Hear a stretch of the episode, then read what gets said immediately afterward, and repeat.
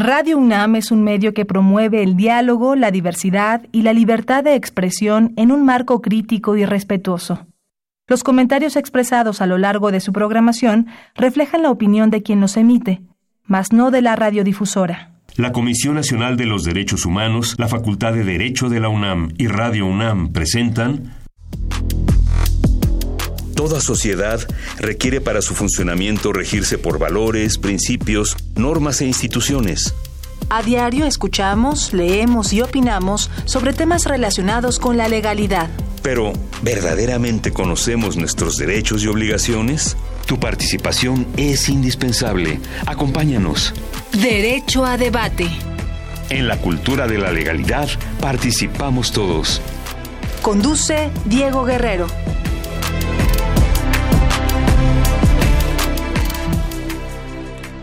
Hola, ¿qué tal? Muy buenas tardes, bienvenidos a Derecho a Debate. En la cultura de la legalidad participamos todos. Mi nombre es Diego Guerrero y como cada martes les agradecemos que nos sintonicen por el 96.1 FM Radio UNAM. El día de hoy, bueno, me acompañan quienes son la esencia de la universidad, que además estudiante de primer semestre, tendrá padrinos de lujo Fernanda Pacheco. Fernanda, un placer tenerte el día de hoy aquí en Derecho a Debate. Hola Diego, el placer es todo mío por acompañarte en este programa. Al contrario, Fernando, y vamos a hablar de un tema interesantísimo que hemos hablado sobre el tema de cultura, hemos hablado del patrimonio cultural.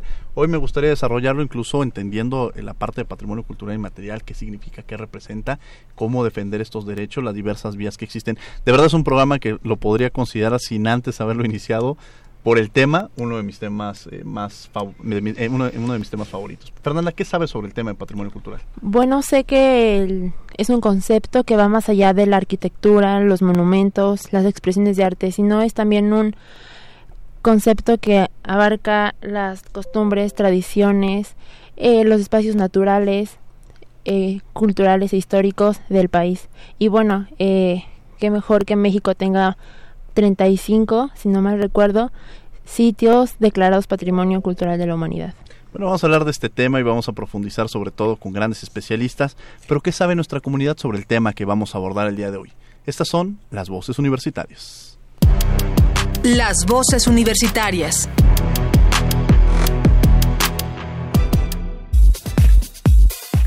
¿Qué es para ti el patrimonio cultural? Para mí el patrimonio cultural ah, es el conjunto de bienes materiales e inmateriales que pertenecen a un grupo o a una comunidad y constituye su identidad. Para mí patrimonio cultural es un conjunto de bienes o inmuebles que formaron parte de la historia de cada país o forman parte del arte que representa cada país y deben ser protegidos por la humanidad. Para mí el patrimonio cultural es la herencia que nos dejó nuestra comunidad pasada y que nos ayuda a saber de dónde provenimos y nos da cierta identidad. Bueno, yo pienso que un patrimonio cultural es aquellos espacios o lugares donde se puede obtener o se puede encontrar más que nada la identidad de alguna pequeña comunidad, la cual se nos fue dejada con, con anterioridad y pues en la cual podemos este, tener enseñanza de algo acerca de, del lugar donde vivimos. Síguenos en Instagram, Facebook y Twitter como Derecho a Debate.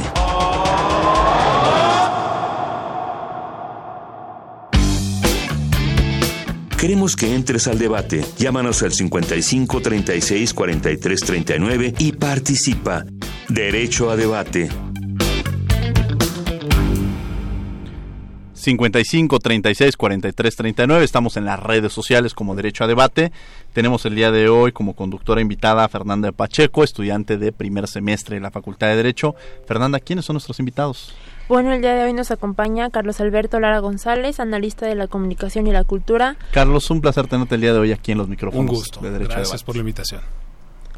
La maestra María Heréndira Cruz Villegas. Querida Heréndira, un placer tenerte aquí Diego, de nuevo. qué gusto a ustedes y a nuestros amigos que nos escuchan. Un saludo de parte del presidente de la Comisión Nacional, Luis Raúl González Pérez, que siempre es un gusto estar colaborando contigo. Además, esta es una coproducción precisamente CNDH, Facultad de Derecho y Radio UNAM.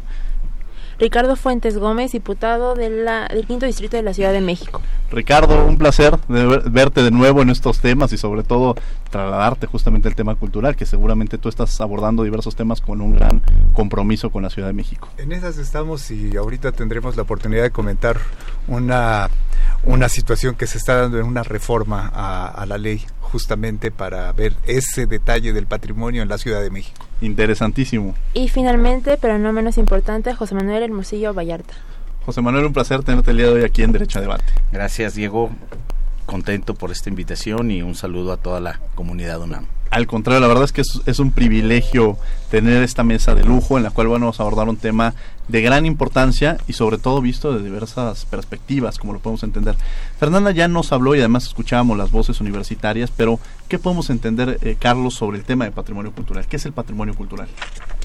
Bueno, el patrimonio cultural es, son todos los bienes yo me gusta hablar más de bienes culturales por aquello de la materialidad e inmaterialidad que ya entraremos a detalle pues toda la herencia que tiene un país no eh, que tiene un valor artístico e histórico relevante para el país y en casos muy particulares también para la humanidad no entonces que ha venido desarrollándose pues una legislación una serie de instrumentos para protegerlos para este eh, mantenerlos al día y que pues sean no nada más de nuestro país, sino también de, disfrute y goce de la humanidad. Ahora hablaremos algunos casos internacionales donde se han sentado precedentes muy importantes en esta materia. Ahora existe una clasificación eh, sobre el tema de patrimonio cultural, José Manuel. Podemos entender cuál sería esta clasificación que en un momento dado existe.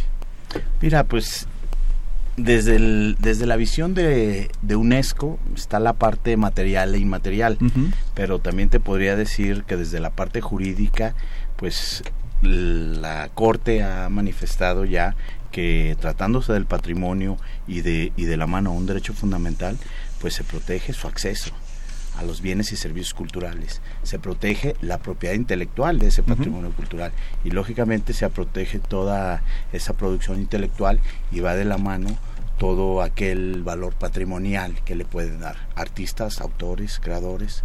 Ahora, ¿qué medios tenemos para precisamente proteger este patrimonio cultural que tú mencionas? Poco para quienes nos escuchen entender qué es la diferencia entre material e inmaterial y después contener un poco la posibilidad o los escenarios para poder defender este patrimonio. Mira, yo te puedo, te puedo dar, por ejemplo, un ejemplo de cómo está lo inmaterial en la ley del derecho de autor. Y, dice que las obras literarias, artísticas, de arte popular o artesanal, así como todas las manifestaciones primigenias en sus propias lenguas, los usos, costumbres, tradiciones de la composición pluricultural que conforman el Estado mexicano, cuentan con, con una protección. En este caso es la ley del derecho de autor. Este, comentabas un poquito qué podemos hacer para protegerlas. Este, nosotros llevamos artículo 27, un despacho que hemos fundado.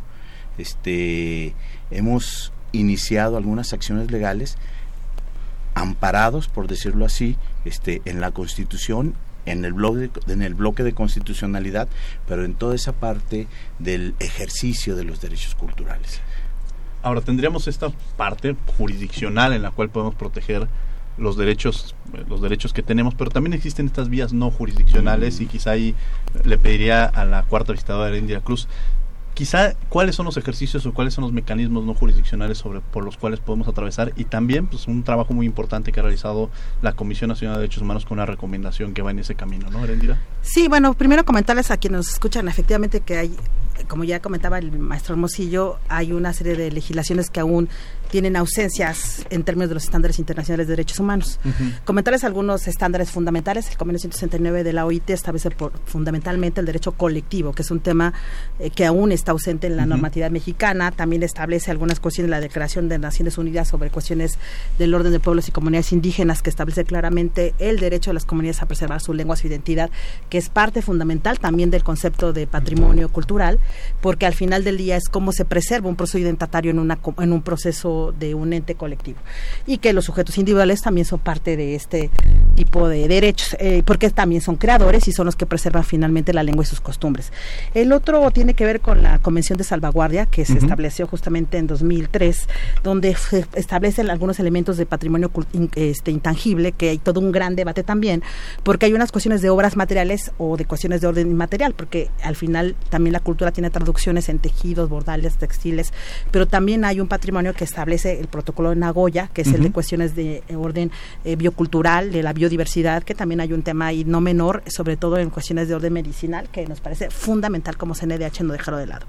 Otro, eh, establecer pues que la Convención 33 también de Naciones Unidas establece algunos criterios y que puntualmente la relatora de pueblos indígenas, la señora Victoria Taoli, estableció como una cuestión fundamental, sobre todo para el reconocimiento de la lógica colectiva. Perdón que reitere tanto el tema colectivo porque hay todo un debate fundamental, sobre todo en patrimonio intangible que tiene que ver con la cuestión de los creadores y las cuestiones de los artistas, porque a veces también está mal dicho artesanos. Entonces, ahí hay otra parte importante. Por último, quisiera yo decirte que al final está el artículo 13 de la creación de la Declaración Americana sobre Pueblos Indígenas también de la OEA, que establece puntualmente los mecanismos donde los estados están obligados y subraya sobre todo a ver cómo se hace un dispositivo para preservar culturalmente estas expresiones, pero sobre todo cómo eh, dar los dispositivos para visibilizar y fomentar y preservar este tipo de insumos. Entonces, lo coloco por ahí. Sobre todo el tema se vuelve muy interesante porque a veces hablamos de patrimonio cultural material y tiene una otra naturaleza. Por eso lo vamos a dedicar a este programa quizá abordando un poco más el tema de patrimonio cultural inmaterial y quizá en la Ciudad de México podríamos decir que la constitución de la Ciudad de México es una constitución muy garantista, en la cual incluso abordó de una forma muy concreta el tema de la protección del patrimonio cultural. Incluso sí define o habla mucho más con mayor profundidad el tema de los derechos colectivos, por ejemplo, ¿no, Ricardo? ¿Qué nos puede decir en el tema de la Ciudad de México en esta parte o en los esfuerzos que se tienen que realizar para proteger un patrimonio tan grande que tenemos en esta ciudad por la importancia que representa? Bueno, es muy complejo el caso de la Ciudad de México y bueno, eh, eh, Erendir acaba de comentar aspectos muy importantes, muy complejos, ¿no? El, asunto de la, del protocolo de Nagoya con relación a los recursos genéticos, eh, las, que es toda la, complicación del manejo de las plantas medicinales y los lugares sagrados, está tan complicado que llevan 15 años. No se ha podido firmar un protocolo para el, para el manejo de los los derechos colectivos en, cuanto a los recursos genéticos porque no se ponen de acuerdo. La posición de México, eh, Panamá, eh, Venezuela, eh, Australia, Canadá es una y la de Francia, Estados Unidos, Alemania es otra radicalmente opuesta. ¿Y cuáles son los puntos en los cuales quizá habría estos conflictos de intereses. Nada más te voy a decir una cosa, el uso de las plantas medicinales. Eh, o sea, las plantas medicinales de donde se derivan eh, algunos algunas sustancias como la valeriana, como por decir algo, que son de donde se desprenden los eh, algunos medicamentos que son tranquilizantes, por decirte uno, ¿no? Y el uso de esas mismas plantas, pero en el tradicional, que es un derecho colectivo que se debe salvaguardar, pero cuando entras en el derecho colectivo, la Ley Federal de Derecho de Autor lo, lo, lo contempla. Sin embargo, no hay un protocolo para definir qué es un derecho colectivo. y, eh, es, es un tema muy amplio, ¿no? Eh, se ha hablado mucho de los derechos colectivos con relación a los diseños de las, de las blusas, de los mijes y todo esto, pero es muy fácil que los legisladores en Cámara de Diputados han dicho que se le pague los derechos colectivos a la comunidad. Pero cuando piensas en una comunidad como los Mijes, en donde hay más de 30 municipios y cada municipio tiene más de 5 pueblos y todos usan el mismo diseño porque es característico de esa comunidad, ¿a quién le pagas el derecho? Eh, las regalías, por decir algo, ¿no? Es sumamente complejo. Y sobre esto podríamos andar muchísimo, pero acaba de también comentar eh, eh, el otro asunto que tiene que ver con eh, lo que es el patrimonio en general, ¿no? Yendo concretamente con tu pregunta, digo, ahorita mencioné tangencialmente esto que es todo un problema, toda una complejidad, ¿no? aquí en el caso de, de, la Ciudad de México, venimos arrastrando la, la transformación de una ciudad que era un distrito federal y que a partir de, de 1997, cuando se elige el jefe de gobierno, después en el 2000 que se eligen los delegados, y hasta el año pasado, el 2017 que se promulga la constitución que entró en vigor en septiembre del 2018, han sucedido muchos cambios y todavía venimos arrastrando una cuestión que tiene que ver con el patrimonio, que es responsabilidad del Estado, y el patrimonio cultural, que en una modificación en la ley de fomento cultural se estableció que las declaratorias de patrimonio y la preservación del patrimonio le corresponden a cultura. Pero justamente ahorita estamos en cuál es la diferencia entre el patrimonio como un edificio gubernamental y el patrimonio un museo, patrimonio cultural. No existe hasta ahorita una diferencia entre un tipo de patrimonio y otro tipo de patrimonio. De hecho, en la Constitución que se establece la cuestión de patrimonial, hay el fallo de la Corte en una de las de las eh, de, las acciones de inconstitucionalidad es que pide que se separe el, la parte patrimonial que corresponde a la Federación.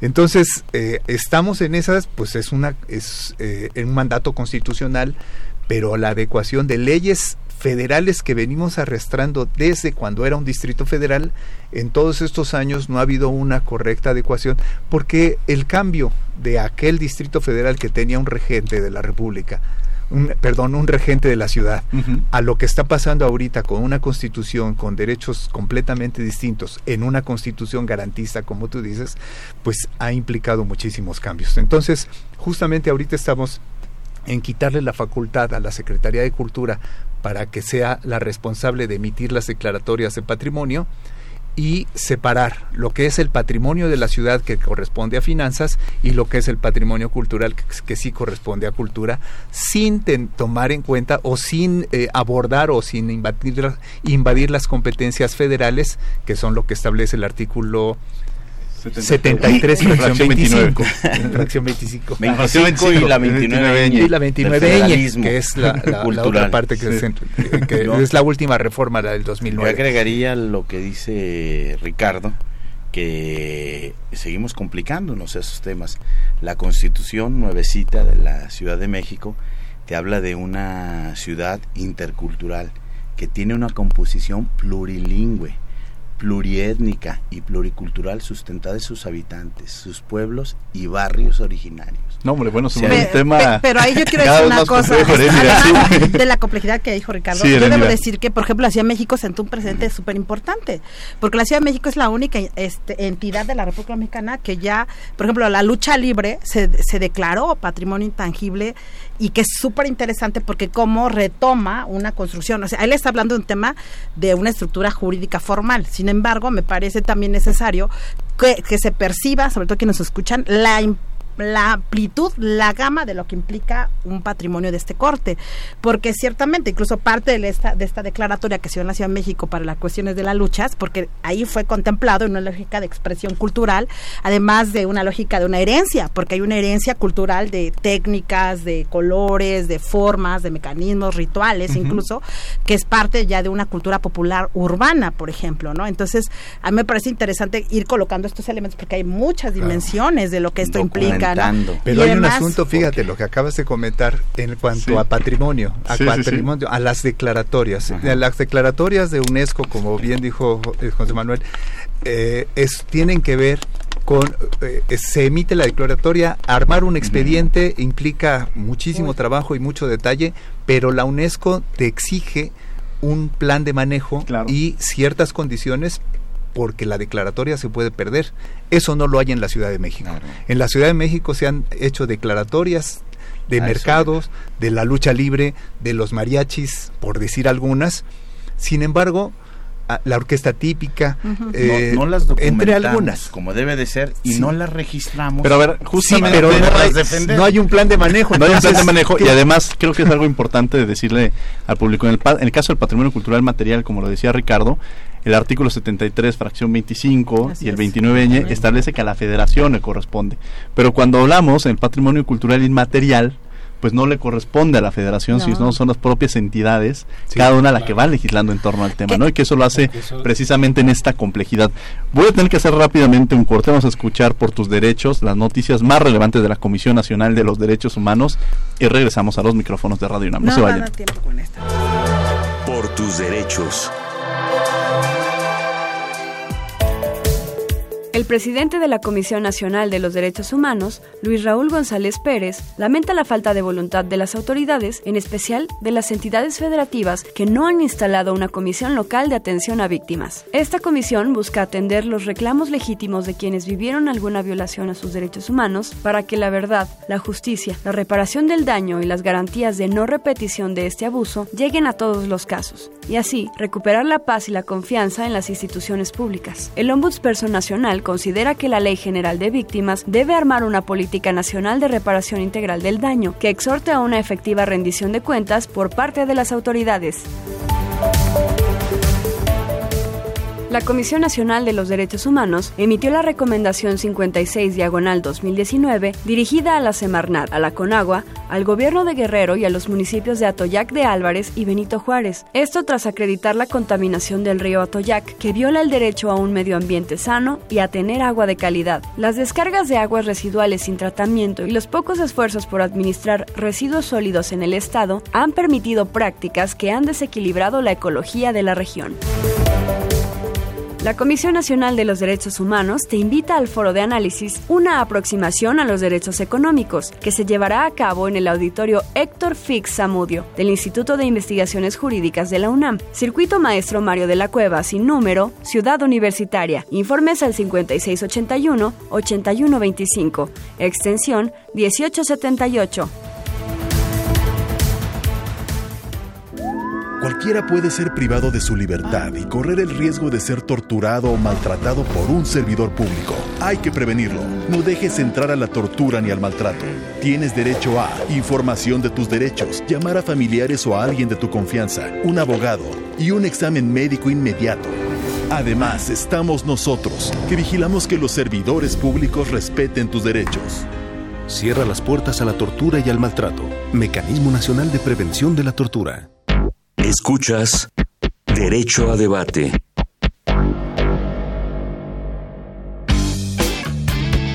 Queremos que entres al debate. Llámanos al 55 36 43 39 y participa. Derecho a Debate. Estamos de regreso en los micrófonos de Derecho a Debate y bueno, estamos hablando de un tema interesantísimo, el patrimonio cultural y material. Tenemos una mesa de lujo con Carlos Lara, con Erendira Cruz, con Ricardo Fuentes y con José Manuel Hermosillo. Me acompaña el día de hoy en la conducción Fernanda Pacheco. Fernanda. Quiero hacer una pregunta. ¿Cómo se realiza una declaratoria de patrimonio? Bueno, formalmente la UNESCO es la que la declara y dependiendo, es decir, por ejemplo, hay un hay varios casos típicos. El caso tipo es el caso que se hizo para las, un litigio que traía los voladores de Papantla con una cervecera puntualmente, donde ellos se sintieron agraviados y tal, y entonces a partir de eso la UNESCO establece ese dispositivo. Sin embargo, me parece que el dispositivo es al revés, es decir, a falta de una norma nacional, no, o sea, se queda trunco, se queda chiquita, porque entonces la implementación formal para ello y el beneficio que supuestamente esta declaratoria le da a la comunidad generó un mayor divisionismo, es decir, por la lógica de protección, lo único que generó fue tener una confrontación por una suerte de intereses que también se van generando.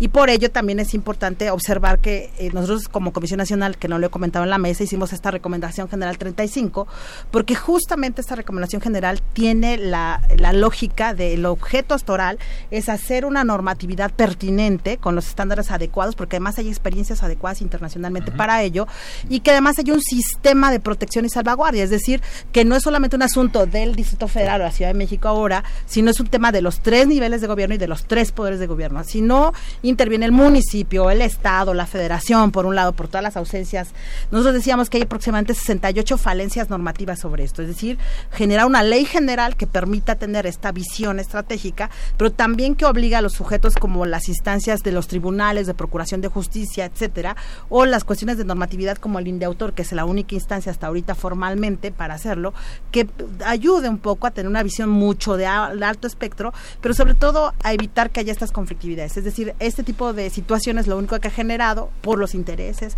por una falta de visión colectiva, pues es que la comunidad se confronte. Entonces tenemos que evitar eso y ayudar para que el Estado mexicano tenga los, los niveles de salvaguardia pertinentes.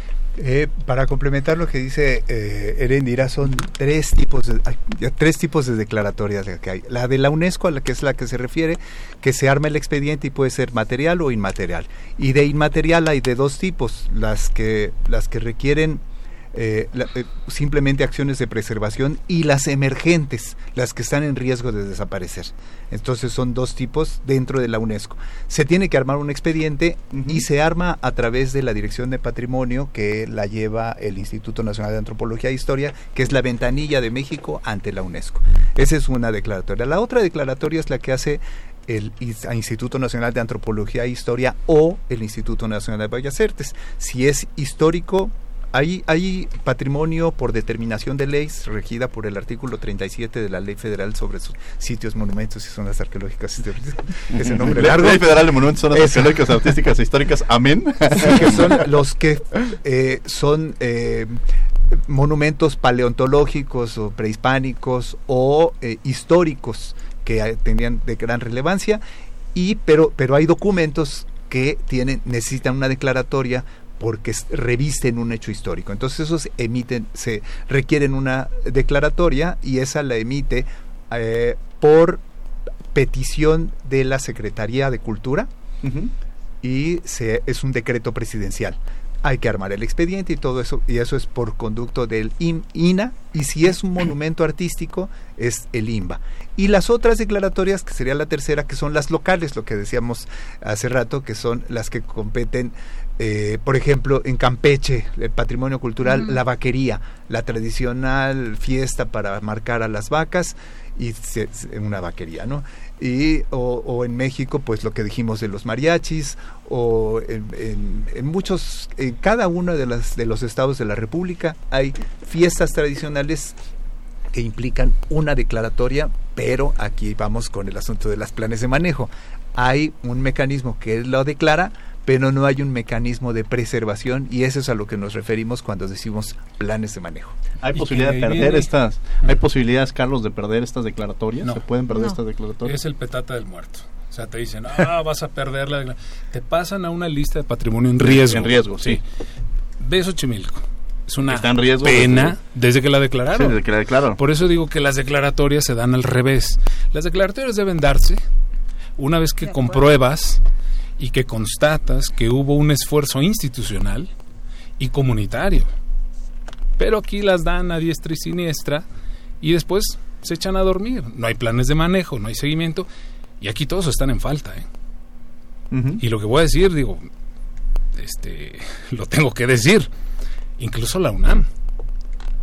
Con el este plan de manejo que tiene. No, no, no, con el eh, espacio escultórico el campo. ah, la UNAM, de, sí, claro, fue declarada. De, de, que se hizo de ciencias políticas. Exacto. Sí, sí, fue declarada patrimonio este, moderno de la humanidad y muy bien. Bueno, pues eso lo hace corresponsable también para su mantenimiento, porque además es el núcleo, pero también es el entorno. Y en el caso del, del espacio escultórico era clarísimo que era también el entorno. Entonces no hay planes de manejo, no hay compromisos institucionales, o sea, no hay un seguimiento y eso da bueno, pues sí, decimos, tenemos 30 y no sé cuántos, somos líderes continentales y se nos llena la boca de decir, sí, pero el seguimiento, los compromisos gubernamentales, institucionales, claro. Prueba fehaciente veamos, este Xochimilco, es una pena, una pena. Y entonces, como no te la pueden quitar, a lo mucho te pasan a la lista de patrimonio en riesgo, pues no pasa nada, ¿no? Entonces ahí, ahí es donde está el problema. Estamos fallando en los compromisos, ¿no? Para dar seguimiento y un eficaz cumplimiento de las declaratorias. Ahora entra aquí también un tema que, que Ricardo decía que era a ver, tenemos estos monumentos arqueológicos, que es antes de la conquista, los monumentos históricos, que es después de la conquista hasta el siglo XIX, los artísticos, que tienen esta parte considerada como parte de las bellas artes o que tiene un valor estético. Pero el siglo XX se nos fue, ¿no? a eso iba. Hermosillo, justamente. Este, muy buena la pregunta del, de la compañera y además estudiante este, y de la UNAM, Fíjense que a mí me gustaría hablar ya del patrimonio y de declaratorias en el siglo XXI. Y visto desde el punto de vista como lo están viendo el occidente y algunos países, que con un color nos, nos empiezan a imponer una moda, ¿no? La, la economía naranja. México teniendo un patrimonio muy amplio, este, le ha faltado una visión para enriquecerse, para que el patrimonio eso sea, un patrimonio, sea, este, genere riqueza al país. Y no hemos sino copiado ese tipo de declaratorias y no nos hemos atrevido a legislar al respecto de una manera seria para generar riqueza. Si, si, vemos, por ejemplo, las, la denominación de origen, que tenemos muy pocas y que nada más exitosamente funciona el tequila, este, la nueva figura de la indicación geográfica y este tipo de declaratorias no están en el siglo XXI. Y si, y si brincamos un poquito a la parte de los derechos colectivos, también los queremos proteger con esa visión del siglo pasado, con esa visión de la UNESCO. Los debemos de proteger para efectos de que generen riqueza.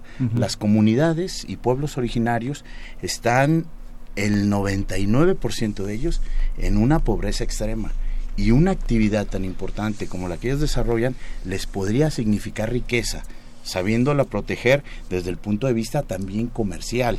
¿Me explico?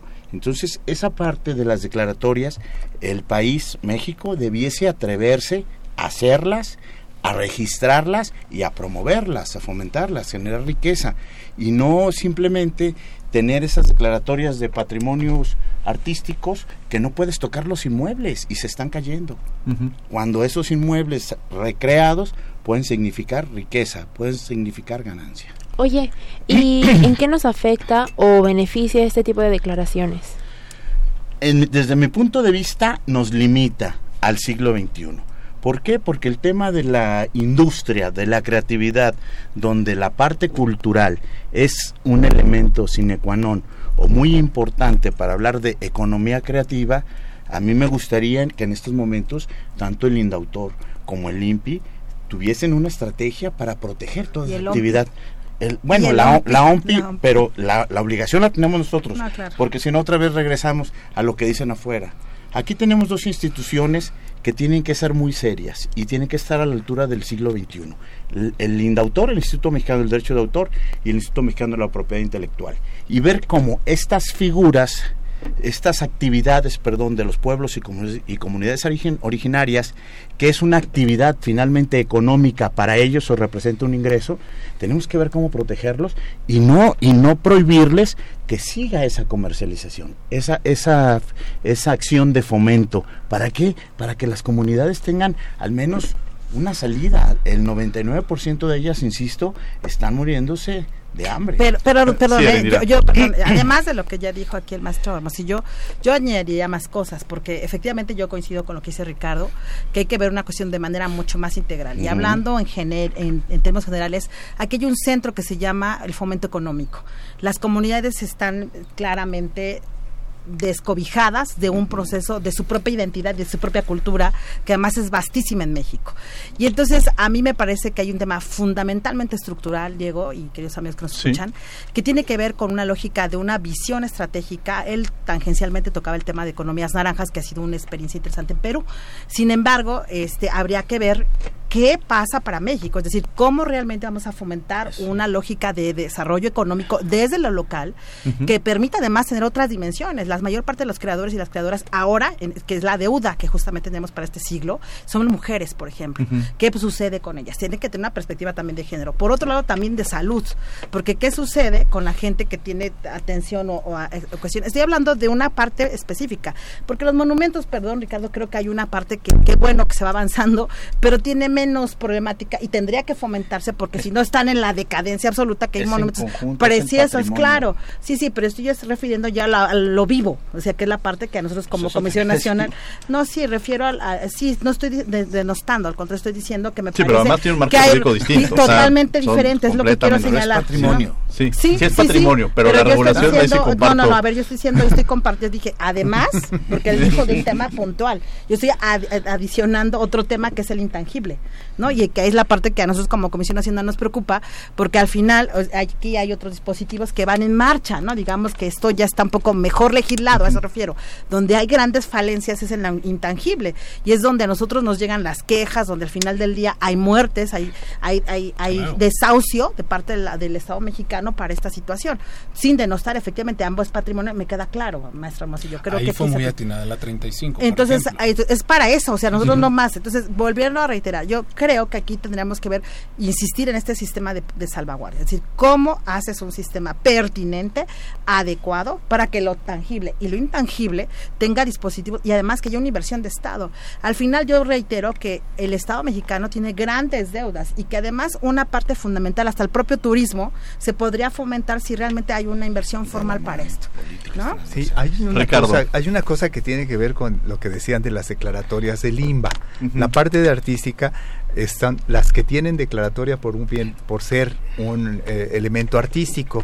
Pongamos un ejemplo, eh, la obra de Diego Rivera, siglo XX, artístico.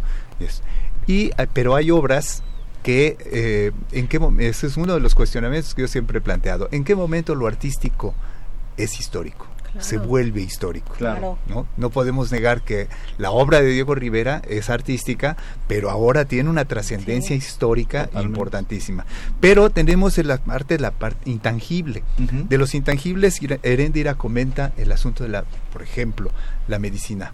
La medicina tradicional la reconocemos todos. En la Ciudad de México se reconoce a tal grado que ahorita hay una, hay una petición de las diputadas de la Comisión de Salud para que cada alcaldía tenga un médico tradicional en alguno de los centros de salud. Sí es reconocido, no tiene declaratorio de patrimonio. Inclusive la medicina tradicional tan reconocida entre esta discusión del manejo de los, de los recursos genéticos que son las plantas medicinales, no tiene un expediente abierto en la UNESCO solamente de los 547 bienes intangibles que, si no me falla la memoria, son alrededor de 540. Eh, eh, patrimonio intangible en el mundo, solamente hay uno que es que relacionado con la medicina, que es la moxibustión. La moxibustión en China, y, la, y, además es moxibustión y acupuntura. Es esta una técnica de quemar la piel eh, claro, sin dañarla, pero es, es una técnica similar a la acupuntura. Es la única que está reconocida como patrimonio intangible relacionada con la medicina hay muchas, muchos países que usan la medicina tradicional. Y esto es un asunto que sí me gustaría eh, retomar con relación a los derechos colectivos.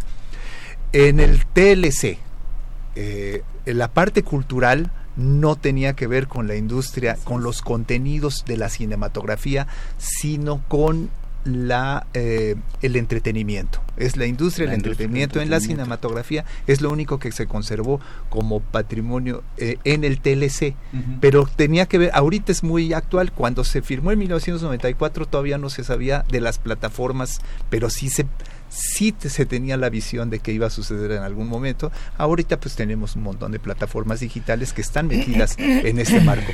Pero lo que Canadá reservó fueron los derechos colectivos. Mm. Eh, desde el 1994 ellos lo reservaron y no se puede hacer una acción eh, invasiva sobre un derecho que está en las zonas reservadas a las comunidades indígenas. Claro, las comunidades indígenas en Canadá pues, son muy poquitas, tal vez no sobran dedos de las manos para contarlas.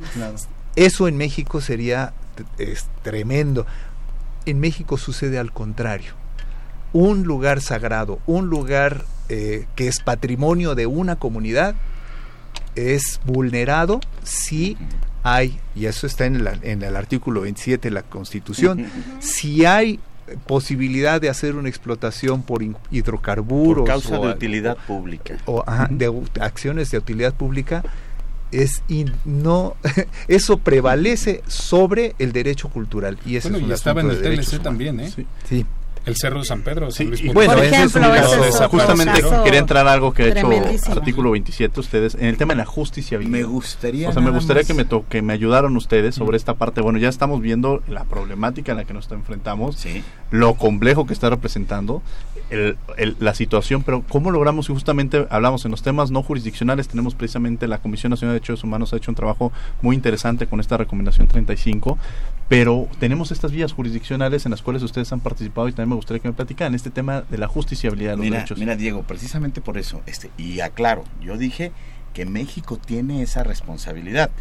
Este, en contraposición a que siempre volteamos a ver lo que nos dice la UNESCO, nos puede decir la OMPI, cuando México tiene el personal suficiente, este, muy capaz para generar esas disposiciones generales y defender como debe ser a su patrimonio.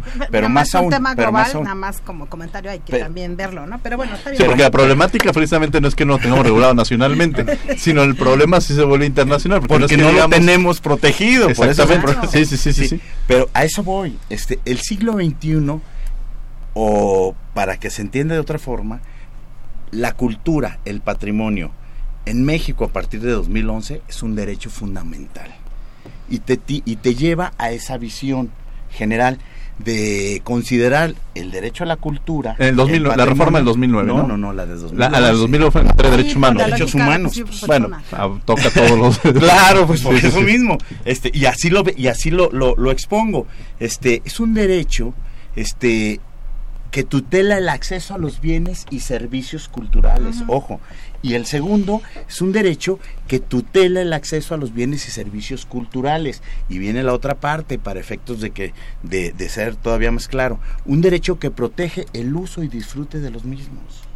Entonces, si nosotros queremos generar figuras de protección del patrimonio, tenemos que generar a la par el entendimiento para no limitar el acceso a esos bienes y servicios culturales. Fernanda Pacheco. Dime. ¿Alguna pregunta precisamente en el aire? Sí. Eh, ¿Cuáles son los criterios en el siglo XXI para el patrimonio cultural? Ay. Pues no han cambiado. Eh, eh, en el siglo, esa es una de las cosas que está, está comentando justamente esa temporalidad. Ya teníamos en el siglo XX la problemática entre lo artístico y lo histórico, que era de 1900 para atrás y de 1900 para adelante. Por eso venía ese cuestionamiento de en qué momento lo artístico Claro. se convierte en histórico Así y pasa a la Porque competencia. esa ha sido la justificación. Dicen, bueno, ¿se puede proteger desde la vía arte? No, claro que no. O sea, las propias, la propia esencia, la propia naturaleza te lleva Claro. por otra, y si es un descuido que existe en la, en la propia legislación, ¿no? Sí, ahora cuanto a los criterios, nada más para cerrar esto rapidísimo, lo prometo. En cuanto a los criterios, eh, el asunto de, eh, em, por eso decía yo de los derechos colectivos, que Canadá hizo la reserva, México no hizo ninguna reserva. En el mo- momento en que se renovó el TEMEC, o sea, el TLC que se convirtió en TEMEC, eh, er- es, era el momento. No estamos, no estamos perdidos, ¿no? Se puede, se puede. Hay que eh, meter el asunto de los derechos colectivos en el marco, por lo menos, de eh, el eh, en un tratado de esta naturaleza y en adelante en todos los tratados, porque no es nada más Estados Unidos, Canadá, sino la explotación de esos bienes que son patrimoniales, ma- eh, marcarlo no en una legislación, sino a nivel internacional, porque eso es lo que ya está pasando. Bueno, ahí es lo que pasa. Carlos, ¿y a nivel nacional primero- qué hacemos? A nivel nacional, Es que justamente... Es, es una doble. Es muy interesante esto porque el, primer, el nuevo artículo primero de la Constitución te permite establecer esa dualidad. Claro. TLC, pongo un ejemplo rápido. Jorge Sánchez Cordero tiene un- una serie de artículos muy interesantes de los que suele eh, publicar en proceso y uno de ellos cuando habla del acceso a la justicia cultural relata un caso en el que en el marco del TLC Estados Unidos no pudo establecerse dos, dos veces a través de dos mineras distintas en, en, eh, una perdón una minera canadiense en Estados Unidos eh, y tiene y cita los laudos arbitrales y demás. Estados Unidos no pudo, las mineras estadounidenses no pudieron, perdón, las mineras canadienses no pudieron establecerse en Estados Unidos, en el marco del TLC. Aquí en el marco del TLC desaparecieron el, te- el Cerro de San Pedro. ¿sí? Fue al revés, efectivamente. Exactamente, es el mismo marco, Totalmente. es el mismo marco, son los mismos gobiernos, allá no se pudo, aquí sí se pudo. Entonces, ¿dónde Y- estamos fallando? Pues en eso, en la, en la parte de institucional. Ahora, eh, me parece que ahí la- la- el, el tema es el alcance de esta nueva constitución. y este nuevo paradigma constitucional que te da para, como lo dice el mismo artículo primero, se, se, aplicará de la mano con también los tratados internacionales y es ahí donde se tiene que dar la, la, la batalla también. Erendira Cruz. Yo creo que lo que está diciendo es fundamental porque efectivamente incluso Estados Unidos también hizo otra reserva en materia medioambiental que tiene que ver con esto. Entonces es súper antagónico porque mientras tanto Canadá y Estados Unidos ponen reservas particulares en estos tratados comerciales donde la afectación es finalmente para México, porque tiene este tipo de implicaciones donde se ha demostrado en los megaproyectos puntualmente este tipo de, aberraciones jurídicas. Sin embargo, en sensu contrario, efectivamente, la lógica garantista del primero constitucional establece claramente el asunto y también la lógica de los pueblos y derechos eh, de los pueblos y comunidades indígenas y, y afromexicanas, donde hay toda una situación muy importante, que es donde, curiosamente, si éramos un mapa, les invito a todos ustedes, hicimos como Comisión Nacional una atlas de, de derechos y bien muy claramente está geoespecial, este georreferenciado puntualmente, donde hay mayores afectaciones, no solamente en materia de cultura, en materia medioambiental, en materia de patrimonio, y justamente si te vas a los municipios, son los municipios que tienen pueblos y comunidades indígenas donde tienen este tipo de afectaciones, y tiene que ver directamente con su lógica patrimonial directa. Vamos a escuchar, vamos ahorita, vamos a regresar ahorita, mi querido Ricardo, vamos a escuchar Derecho UNAM hoy y Descubriendo tus Derechos, y regresamos a los micrófonos de Radio UNAM sobre todo para saber, ¿y qué podemos hacer? O sea, esa es una de las grandes preguntas. Hemos, hemos presentado el problema y de pronto empezamos a buscar estas respuestas que quizá no podamos, eh, nos dejarán con más dudas a nuestro auditorio. No se vayan. Derecho UNAM hoy. Esta semana, la comunidad académica y estudiantil celebró la presentación de la obra Mujeres Rebeldes y Visionarias, un esfuerzo de la doctora María Leoba Castañeda Rivas, catedrática de la Facultad de Derecho. En el presidium estuvieron el director de la facultad, el doctor Raúl Contreras Bustamante, Víctor Manuel Garay, secretario académico, la ministra Yasmín Esquivel Moza, la maestra Marisela Morales Ibáñez y la doctora Annalisa Berza, invitada especial de la Universidad de Boloña en Italia. Mujeres Rebeldes y Visionarias hace un análisis de la lucha histórica de las mujeres del orbe por exigir su respeto y su reconocimiento en una sociedad en la que parecemos ser cada día más transparentes. Así lo expresó la autora. En palabras de la ministra Yasmín Esquivel, este libro expone la importancia del derecho para fomentar un cambio en las pautas y relaciones de género. Enhorabuena para la doctora Castañeda Rivas. Sigamos rompiendo paradigmas en materia de género y derechos humanos. El pasado 12 de septiembre se presentó el libro Nombramientos de Ministros de la Suprema Corte de Justicia de la Nación, trabajo de César Astudillo y José Antonio Estrada Marún. El director de la facultad, Raúl Contreras Bustamante, resaltó, entre otras cosas, que se permita a juristas de distintas materias y rubros ser integrantes del tribunal de mayor jerarquía en nuestro país, pues considera sana la llegada a la Corte de alguien que haya estado en una fiscalía, de excelentes académicos, litigantes, entre otros, pues con ello se logra que distintos enfoques influyan en las decisiones del máximo tribunal. La espera terminó. El próximo lunes inicia el segundo Congreso Internacional de Derecho Penal. Del 23 al 25 de septiembre podrás escuchar las reflexiones de diferentes especialistas en el tema. Consulta el programa completo en www.derecho.unam.mx y recuerda, la entrada es libre. Síguenos en Instagram, Facebook y Twitter como Derecho a Debate. Descubriendo tus derechos.